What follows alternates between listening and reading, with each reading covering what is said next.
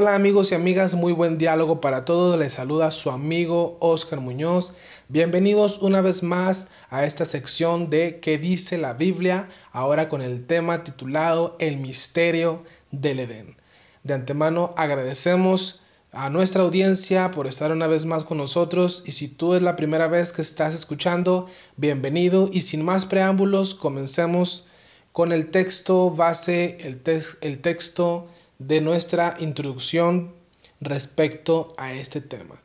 En Génesis capítulo 2, versículo 15, ahí si tienes tu Biblia, puedes buscar Génesis capítulo 2, versículo 15 y dice, tomó pues el Señor Dios al hombre y le puso en el huerto de Edén para que lo labrara y lo guardase. Una vez más, y le puso, Dios creó al hombre y lo puso en el huerto de Edén para que lo labrara y lo guardase. Bien, en primer lugar, eh, quiero que sepan que el Edén era una región, ¿sí? Una zona geográfica que la Biblia nos dice dónde eh, estaba el Edén. Ahorita lo vamos a desarrollar, vamos a ir viendo estos puntos, vamos a responder preguntas de dónde está, dónde estuvo, qué es el Edén, qué pasó, qué sucedió, dónde se encuentra actualmente, etcétera a la luz de la Biblia. La Biblia nos responde todas estas preguntas, todas estas interrogantes. Y bien, para empezar, quiero partir con este punto, repito, de que la zona geográfica del Edén, ¿sí? No es la misma zona geográfica del huerto del Edén. ¿Qué quiero decir con esto? Bien, el huerto, el jardín o el vergel de Dios ocupaban un espacio dentro de la zona geográfica del Edén para que no podamos confundirlos. El huerto del Edén, perdón, era una zona, ¿sí? Que ocupaba un espacio en, el, en la región de todo el Edén. Y bien, el Edén en el original significa eh, lugar de delicia o delicia simplemente o lugar de placer. Entonces era un lugar placentero, un lugar delicioso, adecuado, perfecto para el ser humano. Y Dios crea al hombre en el Edén y lo transporta, lo lleva, según el versículo 15 que leímos de eh, Génesis, tomó pues el Señor Dios al hombre y le puso en el huerto de Edén para que lo labrara y lo guardase. Entonces, eh, con esto comenzamos. El Edén, según la Biblia, según la Biblia, nos deja ver que hay tres Edens. Ahora no quiero confundirte con esto. Tres Edenes, vamos.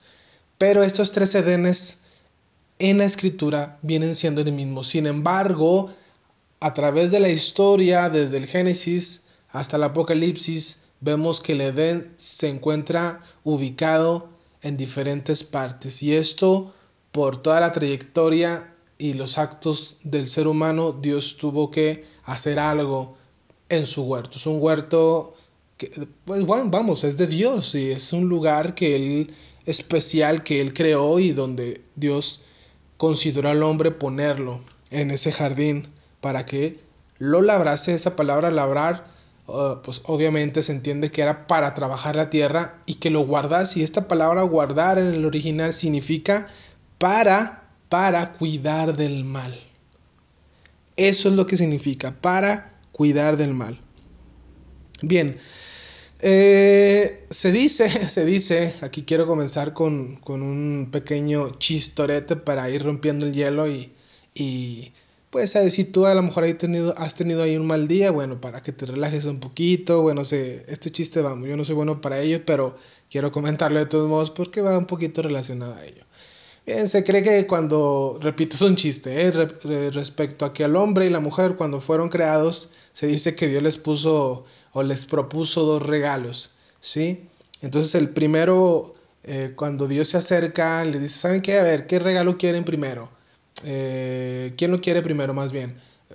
no, pues a ver, dinos qué es. Y le dice, bueno, el primer regalo es que tú vas a tener la, o uno de ustedes va a tener la habilidad de poder hacer del baño, hacer pipí eh, parado y, sin problema. Y el segundo, y antes de que dijera el segundo, el hombre luego, luego, este, yo, yo, yo, quiero ese primero, sin que dejara Dios que dijera el segundo, pues empezó a hacer sus malabares, eh, empezó a hacer eh, sus necesidades por, todo, por todos lados, bien contento del regalo que había tenido.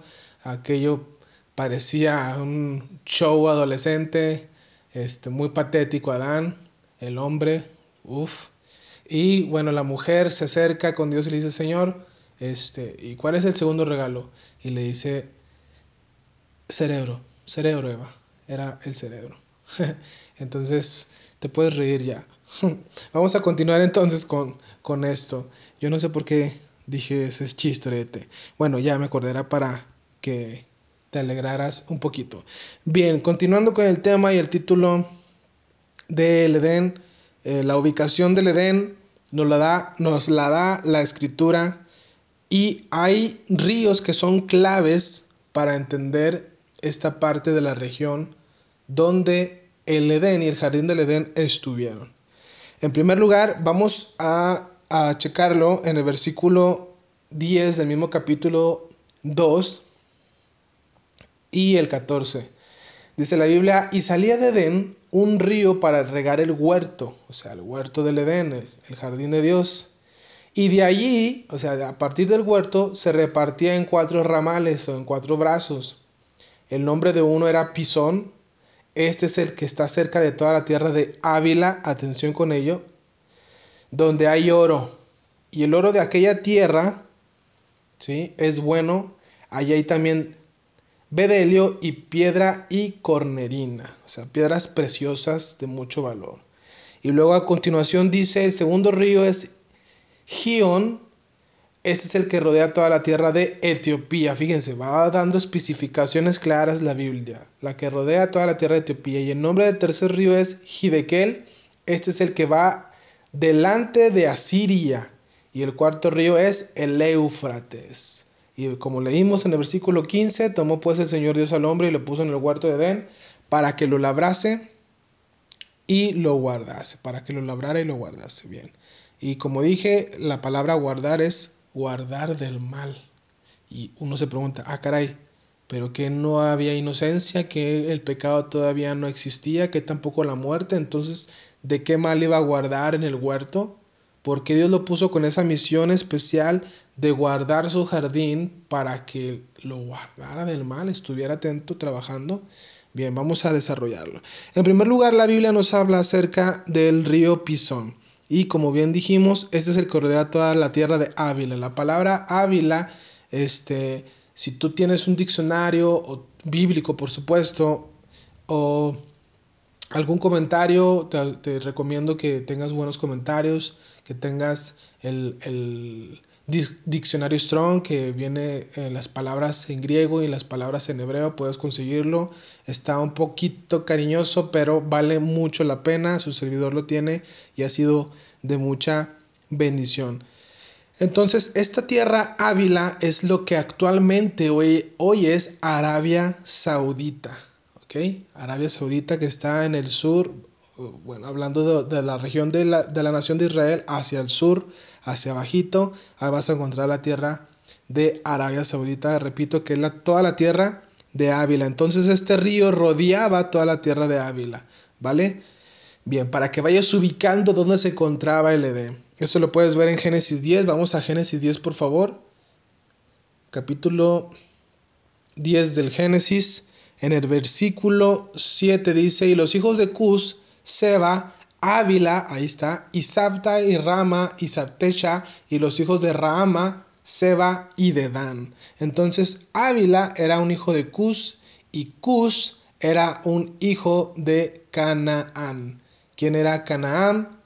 Perdón, de Cam. ¿Quién era Cam?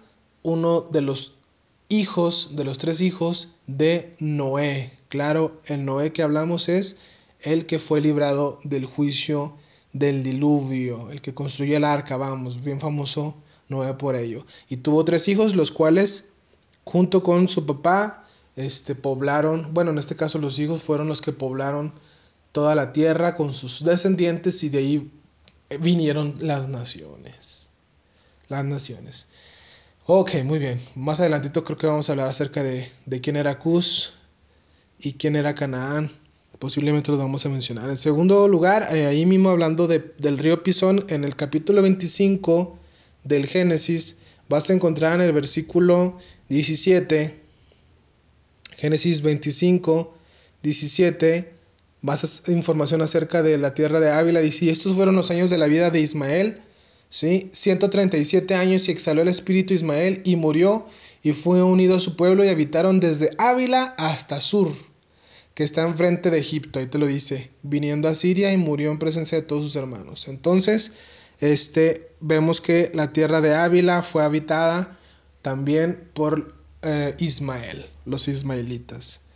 Bien, entonces ya vayan ubicando Arabia Saudita, si tienes ahí tu internet, puedes entrar en Google y buscar dónde está Arabia Saudita, vas a ver dónde se encuentra actualmente. El segundo río que nos habla la Biblia es el río Gion. Y este es el que rodea, dice la Biblia, toda la tierra de Cus. Y aquí, bueno, como bien comenté, Cus eh, en la Biblia significa originalmente en hebreo negro. Negro. Y dice la Biblia, como ya comenté, padre de Ávila y primogénito, primogénito perdón, de Cam. Es decir, Cus era el primogénito de Cam, uno de los hijos de Noé, por lo tanto, Cus era nieto de Noé, ¿sí? el que construyó el arca. Y eh, Cus tuvo a un hijo que se llamó Ávila, ¿ok? Ávila con V, H-A-V y latina L-A, Ávila, ¿vale?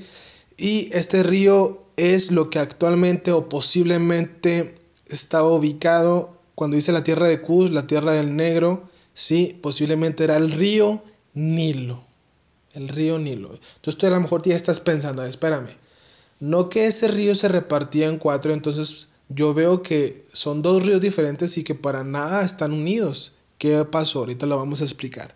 El tercer río es Hidekel o Idekel, que va al oriente de Asiria y este río también es conocido como el río Tigris. Y ese río actualmente donde está Siria, o más bien Asiria, no estoy diciendo Siria, Asiria, ¿sí? A, S, I latina, R, I latina, A, Asiria eh, en el tema que hablamos acerca del anticristo, dimos datos eh, claros y específicos de esa región.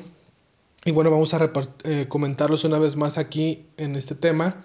Bueno, Asiria fue un lugar, sí, también fue un imperio y la zona donde estuvo antiguamente este imperio, o la zona en la que se encontraba Asiria antiguamente es eh, lo que hoy en día actualmente es el norte o forma parte del norte de Siria, parte de Turquía y el norte de Irak. Y actualmente el río Tigris se encuentra eh, precisamente en ese lugar. A lo mejor sufrió uno que otro cambio de lugar, pero no fue muy lejano, a lo mejor este, ahí se mantuvo donde mismo.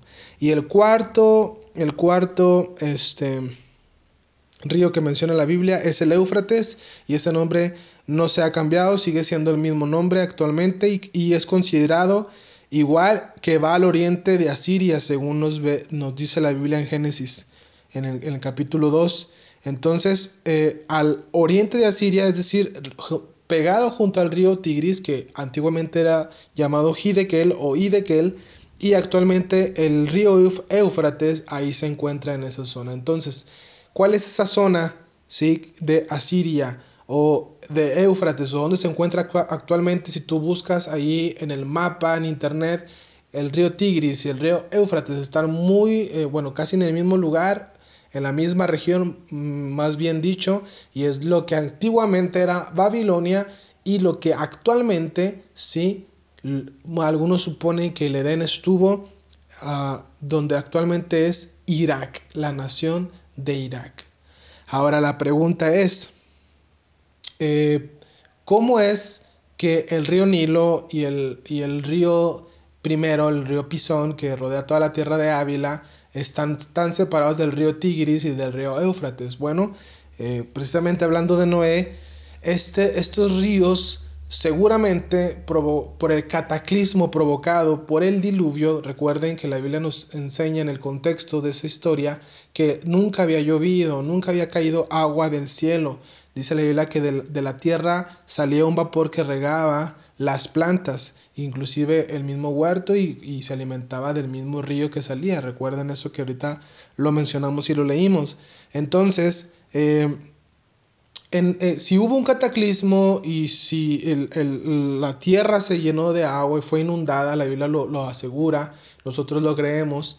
De hecho, hay un científico de la NASA que habla a detalle eh, científico respecto a ello del Edén y cómo explica el cataclismo, cómo eh, explica este, cómo las placas tectónicas, cómo se movieron del lugar, el hecho de que existan montes o montañas muy altas y valles también muy profundos, él lo explica según la ciencia, cómo coincide con, con el relato de la Biblia acerca del diluvio y también cómo han encontrado restos fósiles, ¿verdad? Eh, cómo han encontrado también animales congelados que, que uno dice, ¿cómo es que se congelaron tan inmediatamente, tan así, tan rapidísimo? Y este científico, pues en su teoría, le llama la teoría hidro, de la hidroplaca, es decir, que antes, aparte de que hay otras capas terrestres eh, en el suelo, también hubo una capa, pero no de tierra, sino de agua. Y la Biblia habla eh, acerca de ello, cómo las este, aguas fueron rotas y las cataratas del cielo también. Y bueno, fue aquello algo espectacular. Y si nosotros, bueno, no, no, lo imaginamos por el peso de las miles de toneladas de las capas terrestres que tiene la Tierra y abajo la hidroplaca por todo el peso y al momento que sea, ah, exista una grieta, pues por el peso y la presión sale disparada y bueno, todo aquello puede provocar grandes tormentas, grandes eh, lluvias torrenciales como nunca había existido en ese entonces. Y bueno, si fue así, dice la Biblia que siete, eh, el monte más alto fue cubierto por las aguas del diluvio siete metros arriba todavía. Entonces la tierra se llenó de agua y fue inundada por el diluvio y toda, toda carne murió a excepción de los ocho que estaban en el arca y los animales que Noé guardó en el arca.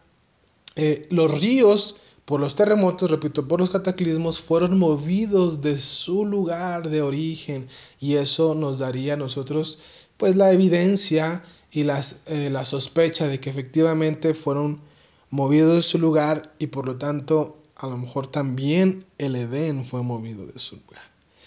Bien, a través de la historia, tú puedes darte cuenta, si te gusta la historia, que el territorio, este territorio que acabamos de comentar, lo que si es el río Nilo, que es en Egipto, si es el, río Pisón, el que rodea la tierra de Ávila, que hoy actualmente es Arabia Saudita, eh, eh, el río Tigris, el río Éufrates, que es el, el que nunca se le cambió un nombre, pero sí el de Tigris, que era antes Hidekel, toda esa región que podemos decir Irak, eh, Irán, Turquía, Israel, Egipto, toda esa zona siempre a través de la historia ha sido muy peleada. Los que ya escucharon el, el audio y el tema o el podcast de El Anticristo, ustedes pueden ver e informarse eh, más acerca de esa región, porque esa región fue también peleada por los cuatro imperios que en la Biblia nos menciona en el, en el libro profético de Daniel.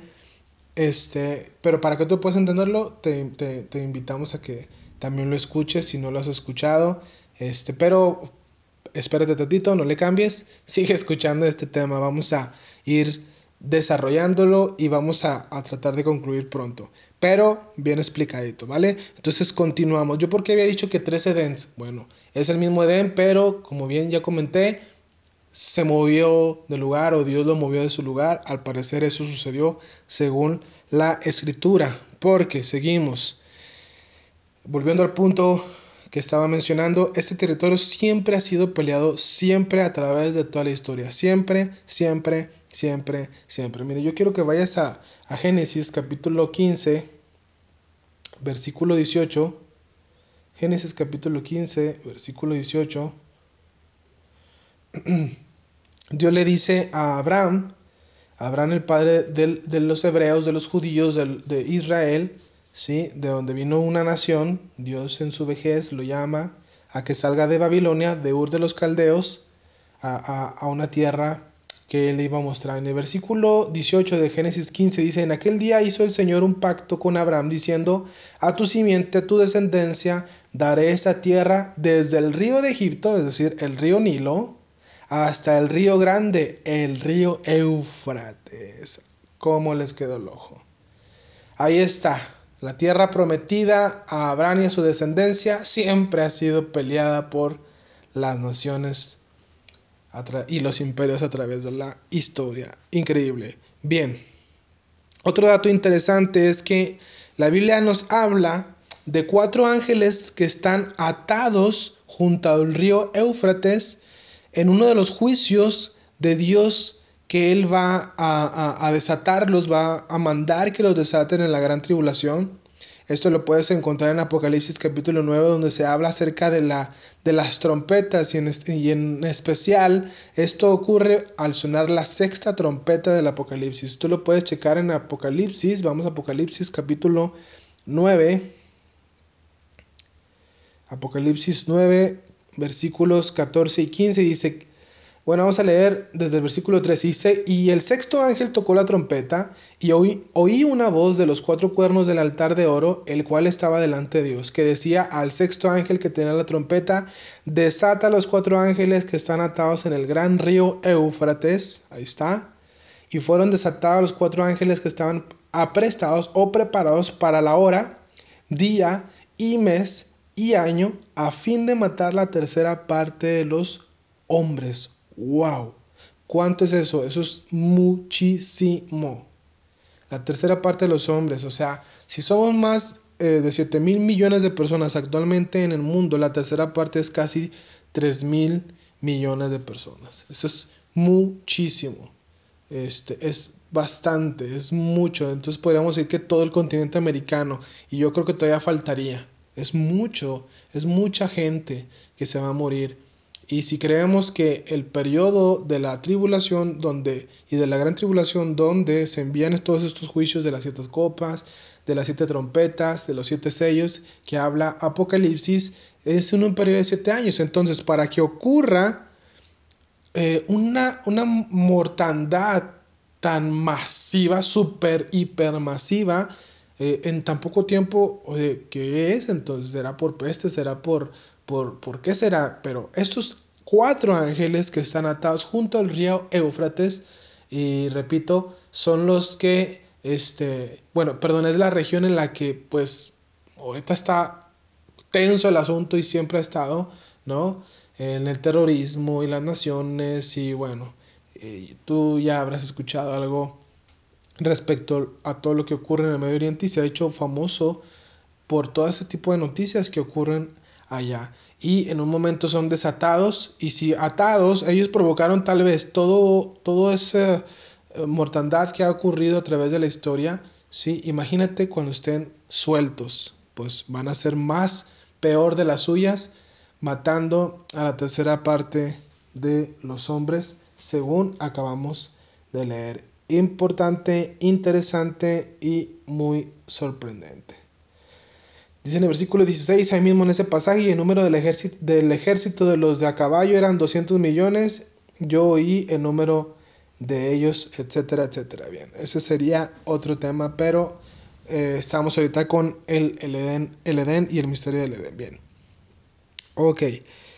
Eh, entonces, eh, después de que ocurre el diluvio, seguramente antes o durante el diluvio o después, no sabemos en sí, pero la Biblia nos deja entrever, nos corre un poquito la cortina para asomarnos a, esa ventana de la eternidad y ver qué pasó con el Edén. Y al parecer el Edén después del diluvio o antes, un poquito antes o durante el diluvio, el Edén fue enterrado en lo profundo de la tierra.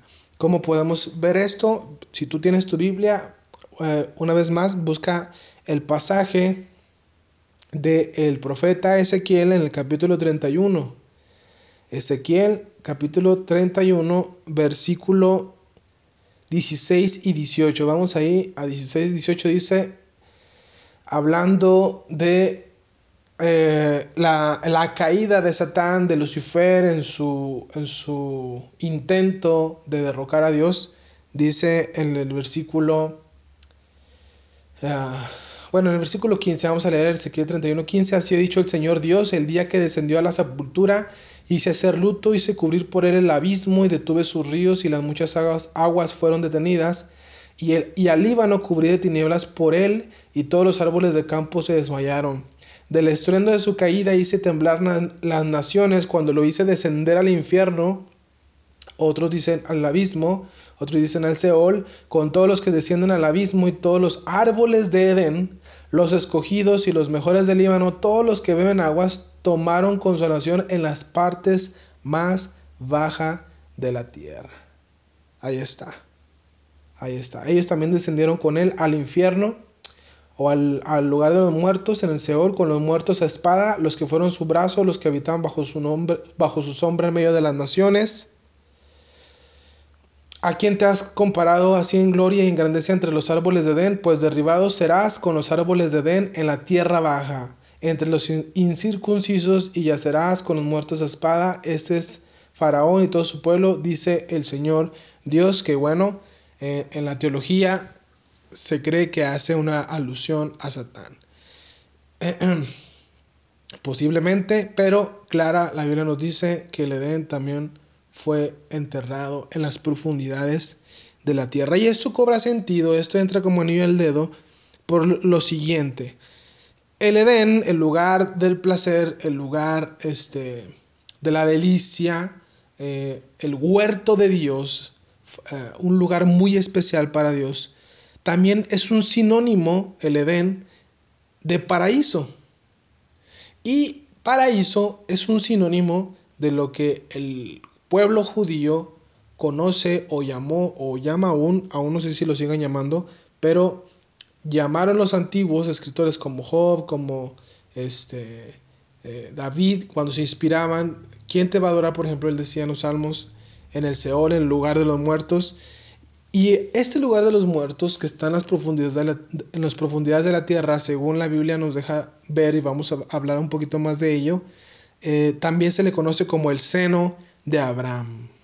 Seno de Abraham. El Edén es sinónimo de paraíso y el paraíso es sinónimo del seno de Abraham. Esto habló Jesucristo en el Evangelio de Lucas, capítulo 16. Vamos a ir, por favor, en Lucas, capítulo 16 versículo 23. 16, 23. 16, perdón. A ver, vamos ahí.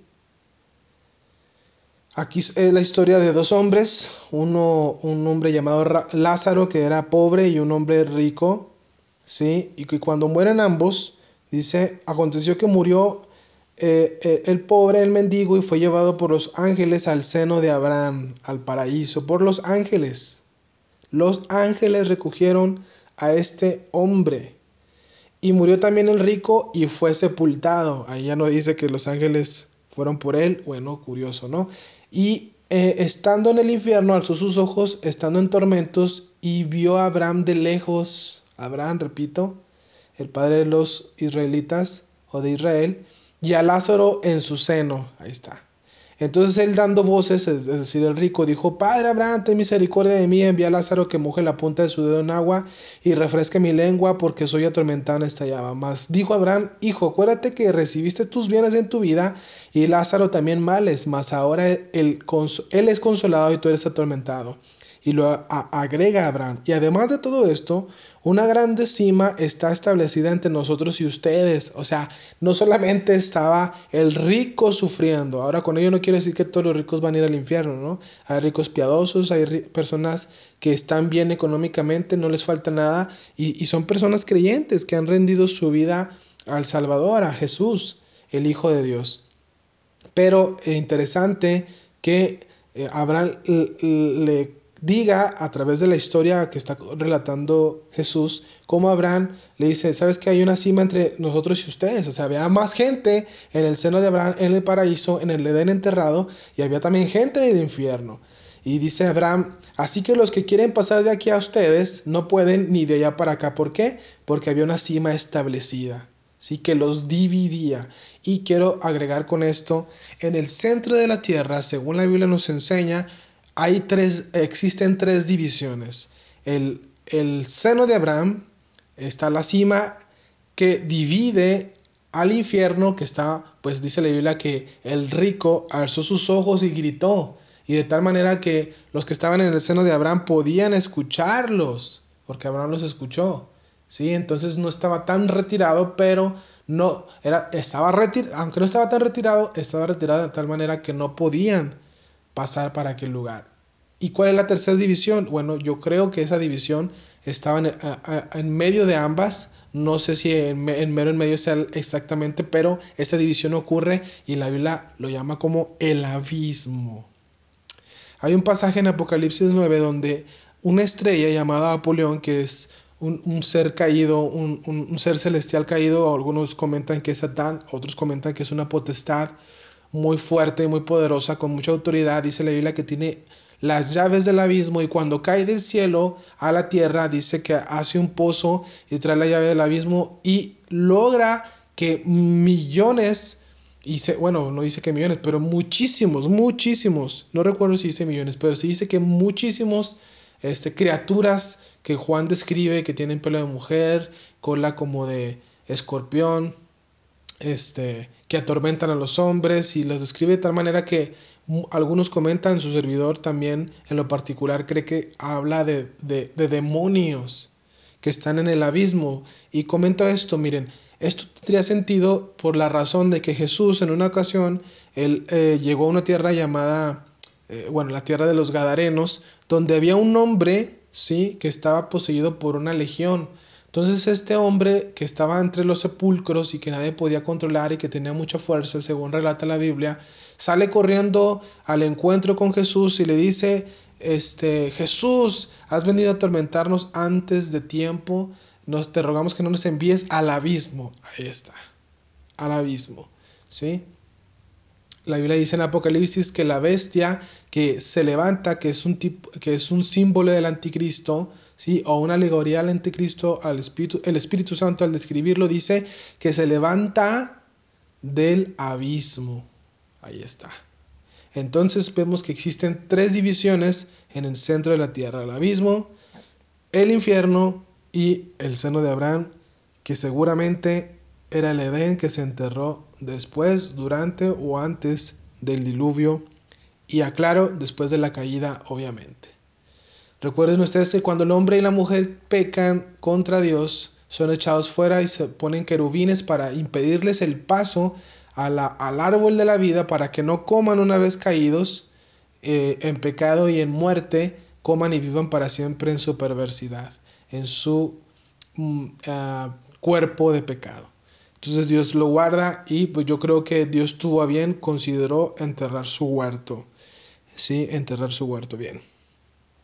Eh, está interesante, ¿verdad? El tema vamos a continuar y vamos a permitir que el Espíritu Santo nos siga dando más luz respecto a este tema. En Lucas capítulo 23, vamos a Lucas 23, ahí mismo en Lucas, Lucas capítulo 23, versículo 39 y 43, vamos a ir rápido.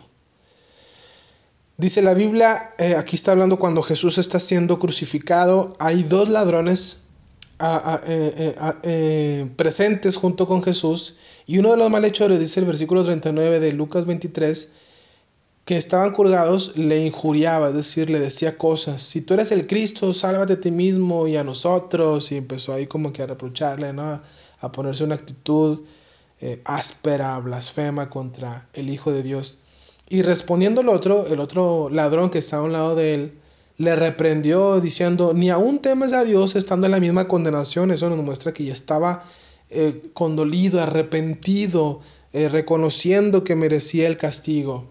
Y dice en el 41, y nosotros a la verdad justamente porque recibimos lo que merecieron nuestros hechos, mas este ningún mal hizo.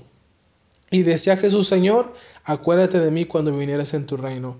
Versículo 43, atención, entonces Jesús le dijo, de cierto te digo que hoy estarás conmigo en el paraíso. ¿Qué le está diciendo? Hoy estarás conmigo en el seno de Abraham. Hoy estarás conmigo no en el cielo, no en el cielo. ¿Por qué no en el cielo? Porque, repito, era necesario que Jesús muriera. La Biblia enseña que Él descendió a las partes más bajas de la tierra y le predicó a los espíritus encarcelados y al ascender, al resucitar al tercer día, llevó cautiva la cautividad. Esto viene en los Salmos, esto viene en Efesios y lo vamos a relatar en unos momentos para ir hablando más respecto a ello. Bien, eh, entonces Jesús le dice, hoy estarás conmigo en el paraíso, en el seno de Abraham, y era como la hora sexta, y fueron hechas tinieblas sobre toda la tierra hasta la hora novena, y el sol se oscureció y el velo del templo se rompió por el medio, etc. Entonces Jesús eh, le muestra su favor, el hombre al parecer lo reconoce o tuvo que reconocerlo, recuerden que la salvación es por medio de la fe en Jesús, justificados gratuitamente por esta fe en su sacrificio, creyendo que Él era el Mesías. ¿sí? Los antiguos hombres antes del Antiguo Testamento creían en Dios que iba a enviar a su ungido y tenían su fe en Él, esperándolo. Y aunque Cristo ya vino y resucitó, ahora nosotros tenemos nuestra fe en Él y también lo estamos esperando. El pueblo de Dios está esperándolo. Bien, entonces, eh, eh, comentando lo que, eh, o siguiendo con el punto que comenté acerca de que Jesús llevó cautiva la cautividad luego de, de que asciende y resucita, esto lo podemos tomar con la referencia de Salmos capítulo 68. Vamos a Salmos. Salmos capítulo 68. ¿sí? Versículos 17 y 18, 68, Salmo 68, 17 y 18, dice, los carros de Dios son 20 mil más millares de ángeles, o millares de millares, el Señor entre ellos, como en el Sinaí, así en el santuario. Dice 18, subiste a lo alto, cautivaste la cautividad, tomaste dones para los hombres y también para los rebeldes, para que habite entre ellos el Señor Dios. Y este pasaje es tomado por el apóstol Pablo en una de sus cartas, en, específico la, carta a los Efesios, en, el capítulo 4. Miren, vamos ahí rapidito a Efesios, ¿sí? en el Nuevo Testamento. Efesios capítulo 4, versículo 8 al 10 dice, por lo cual dice, cuando él subió a lo alto, llevó cautiva la cautividad y, y dio dones a los hombres mas el que subió, ¿qué es? Sino que también había descendido primero a las partes más bajas de la tierra. El que descendió, es, el mismo es el que también subió sobre todos los cielos para que llenara todas las cosas. Y el mismo, él mismo, perdón, Jesús, dio uno, a unos ciertamente dones como el apostolado, a otros profetas, a otros evangelistas, a otros pastores y a otros maestros para el perfeccionamiento de los santos, para la obra del ministerio, para la edificación del cuerpo de Cristo, hasta que todos llegamos a la unidad de la fe, etcétera, etcétera. Entonces, ¿se fijan? Entonces Jesús, al parecer, lleva, bueno, más bien, lleva cautiva la cautividad a los que están en el seno de Abraham, los del infierno, ahí se quedan. Estos que están en el infierno actualmente, desde eh, la muerte, el primer homicidio, vamos, eh, que cometió o que registra la Biblia es Caín. Bueno, a partir de, del hombre pecador que no puso su fe en Dios o se rebeló contra él y pecó contra él deliberadamente, eh, murió y fue directamente al infierno. Pero ellos no fueron sacados del infierno, solamente los que estaban en el paraíso. Y junto a él, el ladrón que había puesto su fe en el último momento de su vida, en las horas o minutos que le quedaban pidiéndole a Jesús, acuérdate de mí cuando estés en el paraíso.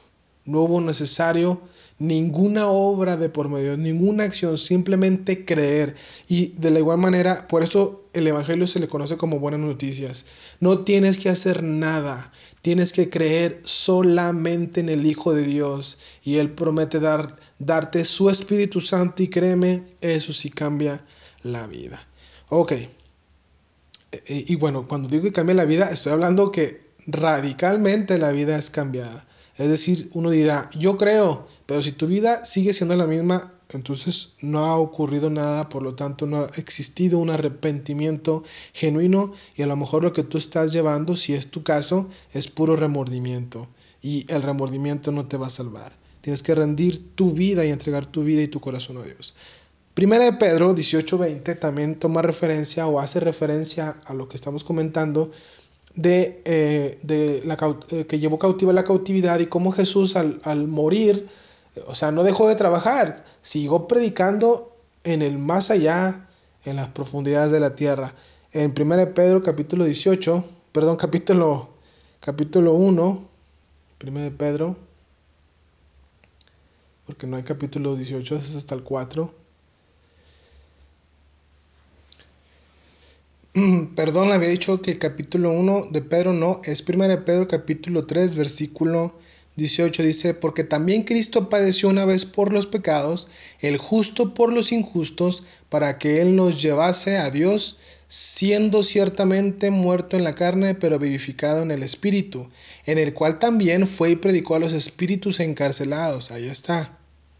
Versículo 20, los cuales en el tiempo pasado fueron desobedientes, cuando una vez se esperaba la paciencia de Dios en los días de Noé, cuando se, estaba construyendo el arca en el cual pocas, es decir, ocho personas, ocho almas fueron salvadas del diluvio. Ahí está. Entonces, este, otro pasaje que nos puede ayudar con esto acerca de la resurrección de los muertos que se toma en 1 Corintios capítulo 15. Vamos a 1 Corintios, ahí rapidito, 1 Corintios capítulo 15, versículo 50 y 53. Atención con lo siguiente. Pero esto digo, hermanos, que la carne y la sangre no pueden heredar el reino de Dios, ni la corrupción hereda la incorrupción. He aquí un misterio les digo, todos ciertamente no dormiremos, es decir, no todos van a morir, mas todos seremos cambiados, transformados en un momento, en un abrir y cerrar de ojos a la final trompeta, porque se sonará la trompeta, y los muertos serán resucitados incorruptibles y nosotros seremos transformados. Porque es necesario que esto corruptible se vista de, de incorrupción y esto mortal se ha vestido de inmortalidad. Bien, ¿por qué tomo este pasaje como referencia? Bueno, nosotros como seres humanos con un cuerpo pecaminoso tenemos una ley que está en nuestros miembros, en nuestro cuerpo carnal, es que es la ley del pecado, lo cual al hombre que no le ha permitido a Dios que eh, el Espíritu Santo más bien no le ha entregado su corazón a Dios, no ha reconocido que Él es el Salvador de su vida y que lo necesita y se humilla delante de Él y, dice, y le dice, Dios, ayúdame, sálvame, transfórmame, cámbiame, perdona mis pecados y límpiame con la sangre de, Jesús, de su sacrificio. ¿Ok? Entonces, eh, este cuerpo, una vez que, que, se, que, uno muere, obviamente se hace polvo, ¿verdad? Pero va a llegar un momento en que los muertos en Cristo Jesús y los, que, y los vivos en Cristo Jesús, por supuesto, eh, en un abrir y cerrar de ojos van a ser transformados. Primero resucitan los que han puesto su fe en Jesús. Eso se le conoce como la doctrina del arrebatamiento. Y bien, ya había comentado antes, tocar este tema, pero lo tenemos ahí en nuestros pendientes y créanme que vamos a hablar respecto al tema del arrebatamiento. Pero ¿por qué lo comento esto? Bueno, Jesús, hay una profecía que dice que eh, no permitirás que tu santo vea corrupción. Es decir, hablando de Jesús, que a pesar de que estuvo tres días en una tumba, pero su espíritu predicando a los espíritus encarcelados, su cuerpo no se descompuso. Y así como Él resucita con un cuerpo glorificado, la Biblia enseña en las cartas de Juan, en una de las cartas de Juan, el apóstol, el discípulo amado, que así como Él es, también nosotros seremos y le veremos tal cual es. Entonces también los que han puesto su fe en Él, así como Él resucitó con un cuerpo glorificado, para poder tener acceso al cielo necesitamos obviamente tener cuerpos glorificados. Ahora, eso no quiere decir que después de que tú mueres, eh, estás ahí sin saber nada. La Biblia enseña que estamos ausentes del Señor mientras estamos en el cuerpo, porque la muerte en la Biblia significa en su original separación. En sí no significa dejar de existir. Por lo tanto, cuando alguien muere en Cristo Jesús, ¿sí? solamente se separa de su cuerpo y así como leímos los ángeles que llevaron a el pobre Lázaro al seno de Abraham, ahora los que murimos en Cristo Jesús ya no vamos a las profundidades de la tierra, porque Cristo resucitó, está a la diestra del Padre y donde está Él, ahí vamos a estar nosotros. Y el apóstol Pablo habla de ello y dice, hoy yo estoy ausente del cuerpo en ese tiempo cuando escribía, porque no estoy presente al Señor porque estoy en este cuerpo, en esta tierra, en la tierra de los vivientes. Dice, pero yo desearía estar ausente del cuerpo y presente al Señor, es decir, separado de mi cuerpo para poder estar delante de Dios. Una vez que una persona muere y se separa de su cuerpo, si está en Cristo, y directamente vienen ángeles por él y se va al cielo para estar presente con el Señor. Y si no es el caso, tristemente hay un lugar de tormento que le o que les espera. Entonces, amigos, amigas, entréguenle su vida lo más pronto que puedan a Jesús, el autor y consumador de la fe. Ahora, ¿qué pasa? ¿Qué sucedió con el paraíso? ¿Se quedó en el centro de la tierra o qué dice la Biblia respecto a ello? Bueno, la Biblia nos enseña, y en especial en dos pasajes que yo considero claves, que el jardín, el huerto también, a lo mejor lo más seguro que al, momento de que Jesús asciende y lleva cautiva la cautividad o cuando resucita en uno de, los, de cualquiera de, los dos eventos, pero en ese tiempo, en ese, en ese momento, en ese lapso, vamos, eh, que eh, ocurre ya sea la resurrección o, la ascensión hacia el cielo, porque no fue lo mismo, o sea, la resurrección fue de que eh, salió de las profundidades de la tierra, resucita con un cuerpo glorificado y todavía pasa días en la tierra. Y después de algunos días, algunas semanas, asciende al cielo. Entonces por eso quiero que eso quede claro. Bien, entonces los dos pasajes clave para que qué sucedió con el paraíso, ¿sí? Dice la Biblia, por ejemplo, en 2 de Corintios capítulo 12 con el apóstol Pablo una vez más, que él fue arrebatado ¿sí? hasta el tercer cielo y dice al paraíso de Dios. Entonces, esta cautiva, cuando llevó cautiva la cautividad, como dicen los salmos y en Efesios, como referencia, tomando de los salmos, repito, posiblemente la cautividad también, entre esa cautividad, entre los que estuvieron cautivos en el seno de Abraham, en las profundidades de la tierra, también el huerto de nuestro Dios también fue llevado ahí, o tal vez después. No sabemos, pero la Biblia nos enseña que ahora el Edén o el paraíso de Dios se encuentra en el tercer cielo, en lo más alto.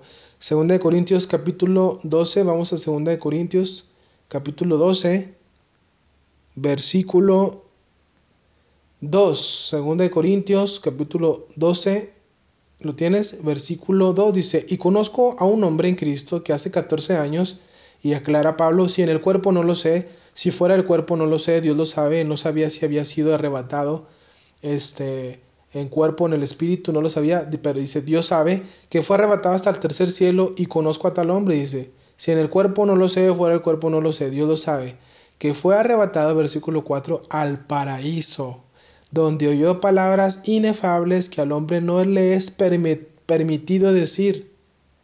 Dice, de este hombre yo me gloriaré, más de mí, de mí mismo no me gloriaré, sino en mis debilidades.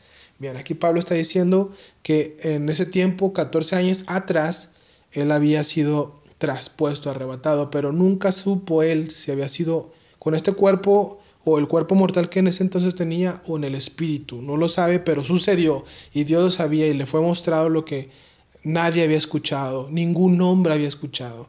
Y él se quiso envanecer vanagloriar de esas revelaciones y le fue dado un aguijón, un mensajero de Satanás que lo atormentara, para que estas revelaciones tan grandes no le eh, no se ensoberbeciera, no se enorgulleciera, enorgulleciera, perdón, respecto a ello. Entonces cuídate si tú crees que eh, eres ah, bien picudo y te sientes Juan Camané porque conoces mucho, ten mucho cuidado, guarda tu corazón, tiene una actitud humilde delante de Dios. Otro pasaje clave que había comentado es, lo encuentras en Apocalipsis 2, ya vamos a ir concluyendo. Respecto al tema del misterio del Edén, Apocalipsis capítulo 2, versículo 7 dice, el que tiene oído, oiga lo que el Espíritu dice a las iglesias. ¿Sí? Al que venciere, daré a comer del árbol de la vida, el cual está en medio del paraíso de Dios. Ahí está. Ahí está.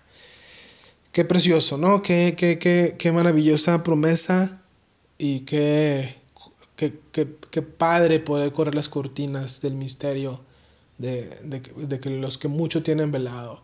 Y considérate tú privilegiado, entendido, de que podemos saber descubrir esto por el Espíritu Santo que nos alumbra, que nos muestra la senda por la cual debemos andar, eh, de que tengamos una fe firme, una esperanza con convicción, etc., etc. Bien. Ah, recuerdan que al principio les había comentado que Dios había puesto al hombre, lo, lo forma del polvo de la región del Edén y después lo pone en el, jardín del Edén para trabajar y para guardar del mal.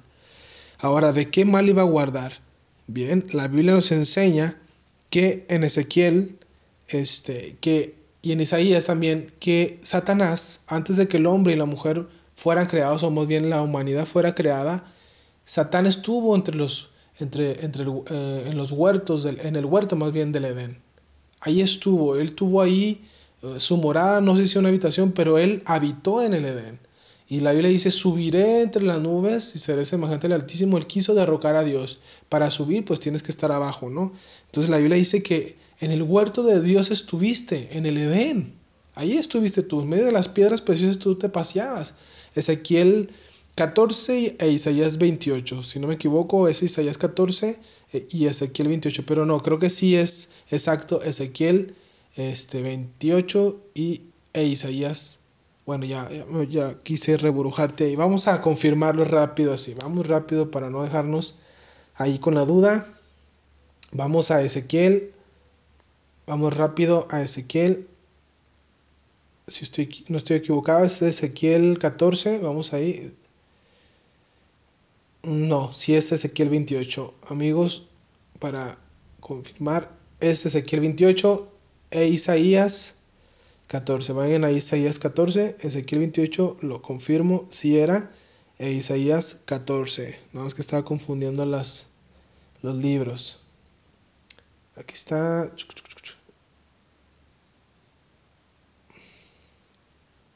Sí, efectivamente. Y un pasaje muy conocido en Isaías 14, 12 respecto, respecto a Satán es cómo caíste del cielo, oh lucero, hijo de la mañana, el versículo 12 de Isaías 14, repito, cortado fuiste por tierra, tú que debilitabas las a las gentes, a las naciones, tú que decías en tu corazón, subiré al cielo, en lo alto, junto a las estrellas de Dios, ensalzaré mi, mi trono, o me sentaré yo ahí, y en el monte del testimonio me sentaré, a los lados del aquilón, sobre las alturas de las nubes subiré y seré semejante al Altísimo, mas tú derribado serás hasta el Seol. Acá mi versión dice el infierno, a los lados del abismo. Ahí está, ya ven.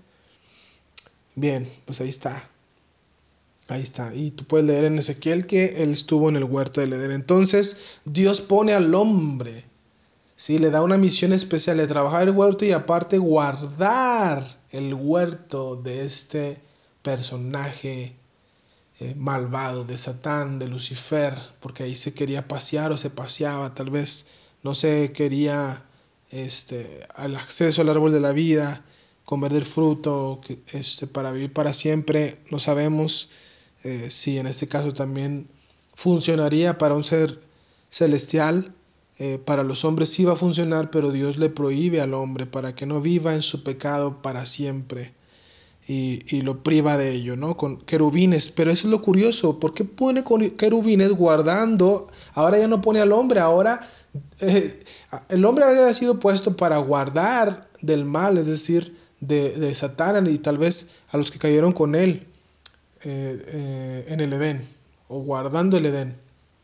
En este caso el hombre. Pero ahora cuando el hombre cae, es echado fuera y ahora Dios pone a querubines a guardar de que el hombre no entre. Ahora ellos tenían la misión que tuvo Adán antes de guardar el huerto del Edén, curiosamente. Entonces, ¿qué quiere decir con ello? Los querubines en la, en la Biblia, tú puedes ver que cuando aparecen, ¿sí? Eh, algunos comentan que estos querubines también son, eh, hablan de ellos la Biblia en Apocalipsis acerca de los cuatro seres vivientes, que estos cuatro seres vivientes son también cuatro querubines. Ezequiel vio querubines que transportaban al Señor, al Santo de Israel, sí, en una especie de plataforma cristalina, sí, y ellos en medio de, de como anillos, un anillo en medio de otro, una rueda en medio de otra. Eh, eh, dice la Biblia que estos seres, este, que tenían cuatro alas y cuatro caras, es la misma descripción que se da en, en los seres vivientes de Apocalipsis, son querubines, ¿sí? Y llevan eh, al Dios nuestro, sirven al Dios nuestro y llevan la gloria del Dios nuestro. Estos cuatro querubines, ¿sí? Eh, pues muy considerados, criaturas muy especiales en la creación de Dios. Y lo digo tan curiosamente y tan interesantemente porque Satanás, amigos y amigas, si tú no sabías, Satanás no fue un ángel, Satanás fue un querubín o querubín protector. Tú lo puedes corroborar ahí en los pasajes que ya te he comentado Ezequiel e Isaías. Querubín protector. En Isaías vimos, oh lucero, hijo de la mañana, y en Isaías habla de que era un querubín. Entonces, wow, un querubín, o sea, era una persona que estaba junto a la gloria, a la magnificencia de nuestro Dios. ¿sí? Y ellos tienen la misión de cuidar esa gloria, de eh, rodean la presencia de Dios, donde está Él mismo. Y ese, esa posición la tuvo Satán en un momento tan lleno de hermosura, tan lleno de gloria, con vestidos, con tamboriles, flautas, arpas preparados para el día de su creación. Él daba tal vez la gloria, la honra. La Biblia lo describe con una vestimenta que es la misma vestimenta o similar a la que usaban los sacerdotes que servían en el templo, bueno, en el tabernáculo de Moisés para ejercer el sacerdocio levítico. ¡Wow! O sea, ¿qué, qué, qué, está diciendo la Biblia? O sea, que nos deja entrever que él tenía como que un oficio, no quiero decir así tal cual directamente, pero tal vez tenía como un oficio sacerdotal. Eh, eh, este querubino protector es en el original también significa alguien que tenía una misión muy especial de parte de Dios, un ungido, un querubín ungido, y perdió esa posición. Y el hombre también pudo haber tenido una posición de gloria y la perdió, y ahora querubines guardaban al hombre perverso, al hombre caído, al hombre que había pecado contra su Dios, en esa naturaleza malvada y perversa y pervertida de que no entrara, entrara y tuviera acceso al árbol de la vida. increíble. Y vamos concluyendo con lo siguiente. Hay una ironía en la cruz, una ironía. La Biblia habla que el que venciere, una promesa que se le da al pueblo de Dios, se, la, se le dará de comer del árbol de la vida. Es una de las promesas de muchas promesas Vas a comer del árbol de la vida si tú vences en Cristo Jesús. ¿Y quiénes son los que vencen en Cristo Jesús? Son ¿Quiénes son los vencedores? Aquellos vencedores son los que han puesto su fe en el Hijo de Dios. Según el apóstol Juan una de sus cartas nos dice que la fe, nuestra fe ha vencido al mundo. Y en Romanos 8, el capítulo 8 de Romanos, en la carta de Pablo dice que somos más que vencedores por aquel que nos amó aquel que nos ha justificado, que nos ha predestinado y que nos ha glorificado haciéndonos semejantes a su Hijo. Oh, cuán grande es la gloria que Dios nos ha dado, aun siendo viles pecadores. Y si tú, hombre, o tú, mujer, que estás escuchando y que me estás oyendo, y que tal vez sientes que tu corazón está siendo movido y arde un fuego en tu interior. Es el Espíritu Santo de Dios que te está convenciendo a volver, que te está convenciendo a que vayas a tu Salvador, que vayas a la cruz, que vayas a los pies del Salvador de tu vida, de tu alma y le entregues tu vida. Porque la Biblia nos enseña acerca del árbol de la vida. Y en la teología cristiana se cree, y yo creo personalmente, que el árbol de la vida es el mismo Cristo Jesús. En varias ocasiones Él se describió, yo soy la resurrección y la vida, yo soy la vid, yo soy el buen pastor. Eh, eh, la Biblia habla que Él es el Cordero de Dios. Él también dice de sí mismo que Él es el camino, que Él es la verdad. Yo soy el camino, yo soy la verdad, yo soy la vida. Por lo tanto, yo creo que Él es el árbol de la vida, que nos da de comer de su fruto para vivir para siempre. En ese consiste la vida eterna, en conocer a Dios, al único Dios verdadero y a Jesucristo, a quien ha enviado. Y esta es la ironía de la cruz. La Biblia dice en Deuteronomio capítulo 21 que el blasfemo o el maldito debería ser colgado en un madero, en un árbol, pero no debería permanecer todo el día ahí era una orden de Dios a Moisés y al pueblo de Israel. Y en, en, el capítulo 3 de la carta a los Gálatas, vamos a ir rápido, se nos enseña que Cristo fue maldito por nosotros.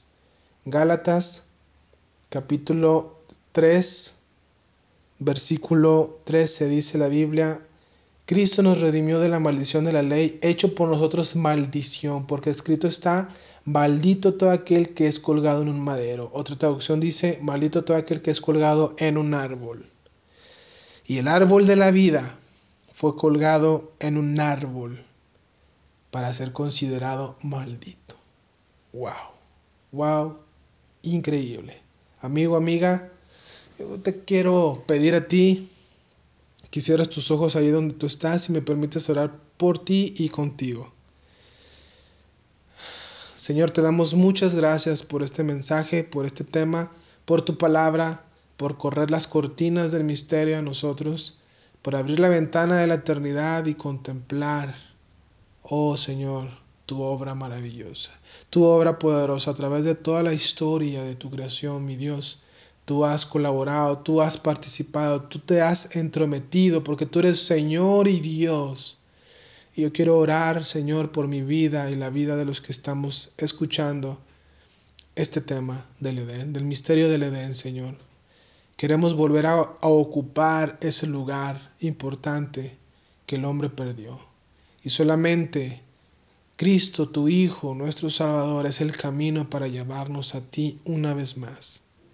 Y yo te quiero pedir por esta audiencia preciosa, Señor, cada alma y cada corazón que te necesitan, que tú les des esa, esa oportunidad de arrepentirse y pasar por el camino que es Cristo Jesús, para tener acceso una vez más al árbol de la vida, para tener acceso al cielo, porque hay un único mediador entre Dios y los hombres, Jesucristo, hombre, el cual está a la diestra de Dios. Gracias te doy por sus vidas, Señor. Gracias. Bendice sus hogares, sus familias.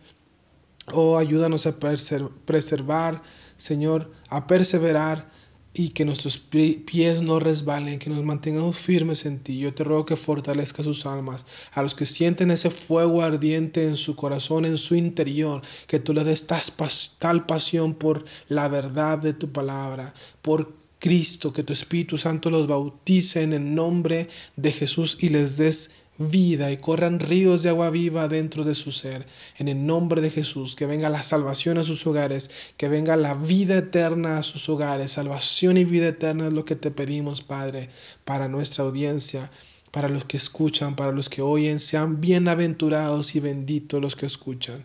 En el nombre de Jesús, Dios, te agradezco este tiempo, te agradezco este medio, bendice este medio, bendice aún más a tu servidor con más revelación, con más luz, Señor, para poder exponerlo y que muchos seamos enriquecidos por la palabra de Dios, por tu palabra, por la palabra del Espíritu, que es tu palabra, Dios.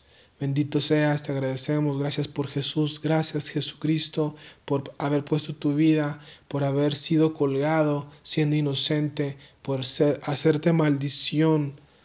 Y tú siendo tan justo, fuiste maldito. Oh, bendito seas tú, Señor. Gracias.